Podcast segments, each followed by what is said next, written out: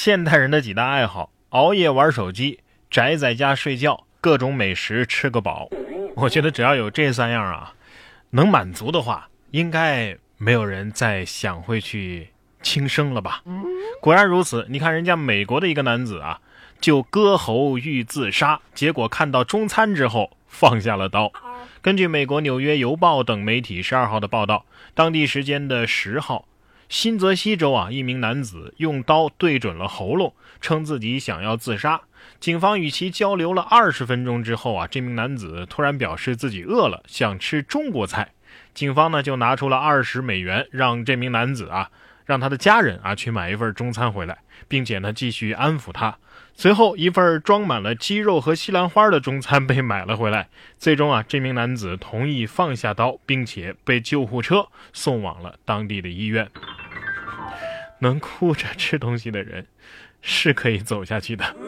这位老哥得说了，我能怎么办呢？谁让中餐这么好吃，死了就吃不到了。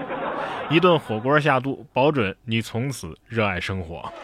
以后他可以骄傲地对身边的人说：“我的这条命是中餐给的。”其实谁又不是呢？我敢问在座的各位。你们谁不是吃了麻婆豆腐、回锅肉、水煮肉片、陈皮鸡丁、麻辣小龙虾不充满力量和快乐呢？我建议以后啊，负责那个自杀热线的那个接线员，应该放个天津人啊。平时劝人都是这有嘛想不开的，活着才能吃锅巴菜呀，大饼能卷一切，还有嘛烦恼啊？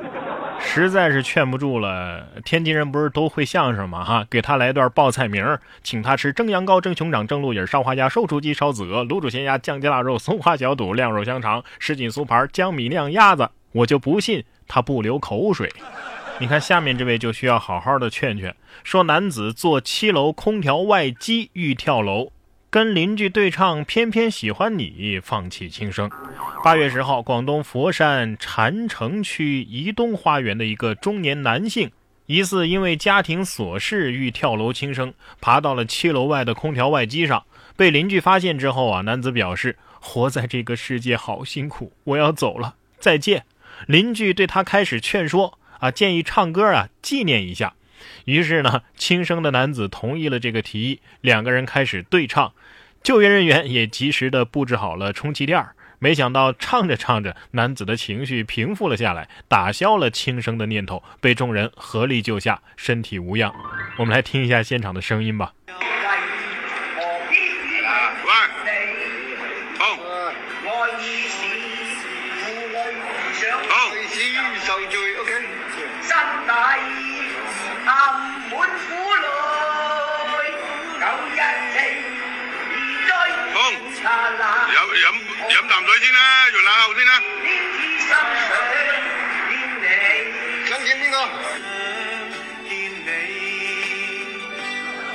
这个就就就还挺好听的，只有有故事的人才能唱出这些老歌的味道吧。这条新闻说明了什么？说明除了美食，音乐也是能救命的。你以为我在蹦迪，其实这是海姆立克急救法；你以为我在喊麦，其实。我是在做心肺复苏啊！哎呀，这就是背景音乐的重要性了，是吧？不过说真的啊，也就只有这种偏偏喜欢你这样的粤语老歌啊，才能有人生顿悟的味道。你要是换成学猫叫，我们一起学猫叫，一起喵喵喵喵喵。算了吧，我我我唱的都想跳楼。反正猫有九条命。哎，可惜我的邻居不会唱偏偏喜欢你，倒是很擅长午夜架子鼓。凌晨五点弹钢琴，下面这位男子也有特长，不过既不是唱歌，也不是弹琴，而是表演。说男子无证驾驶，遇查装聋哑人，卖力表演半天，然后他的电话铃儿响了。八月十二号，徐州男子张某开车的时候遇到交警检查，用手比划不说话，还晒出了手机里驾驶照的这个照片啊，证明自己啊驾驶证是忘带了。但是这个照片与真人并不像。这个时候，张某的手机响起，朋友揭穿张某并非聋哑人。最终，张某承认因为无证驾驶想蒙混过关，被处一千两百块钱的罚款，十五日以下的拘留。失策了吧？你应该装盲人的。哎，张某得说了，我我要深刻的反省自己，为什么要交这么多的废物朋友？朋友多了路好走，都是假的。这演技啊，至少能秒杀五个上海堡垒。而且导演喊咔之后，还沉浸在自己的角色里，坚持演完全套。本届金鸡奖最佳男主角就是你了。成年人有成年人的难处，但是我经常在节目里说呀，甭管再难，一别想着结束自己的生命，二。别想着去违法犯罪，但是小朋友也有小朋友的崩溃。说被姐姐罚抄古诗两千遍，小男孩崩溃离家出走。近日，江苏南京的一个市民报警称，一个小男孩啊独坐街头，弱小无助可怜。民警上前询问，男孩当即委屈大哭：“我我作业没完成，姐姐仗着比我学习好，就罚我抄两千遍古诗。”原来小男孩十岁，其姐姐啊已经是一名大学生，暑假在家指导弟弟学习，比较严厉。听到民警说要带他回家，小男孩情绪激动，很是抗拒。没有用，回家写不完还要翻倍罚的。最终，男孩跟姐姐回家了。小男孩心里肯定在想：我我太难了，我上辈子一定是两千遍古诗。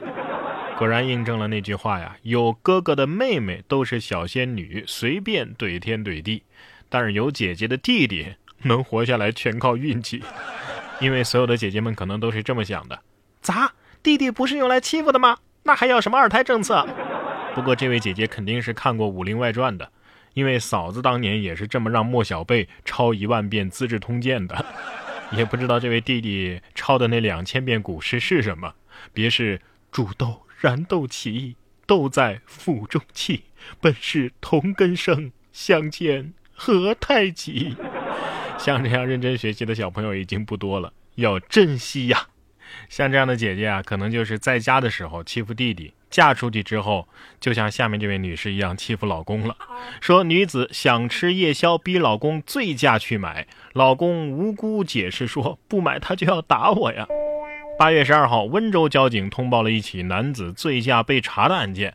一号啊，男子林某因为醉驾被民警查获。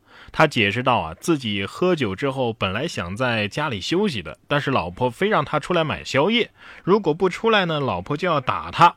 民警评论道：“你老婆是真把你坑惨了哈。”不是，我就想问一句啊，你老婆或者是你都不知道有种软件能点外卖吗？啊？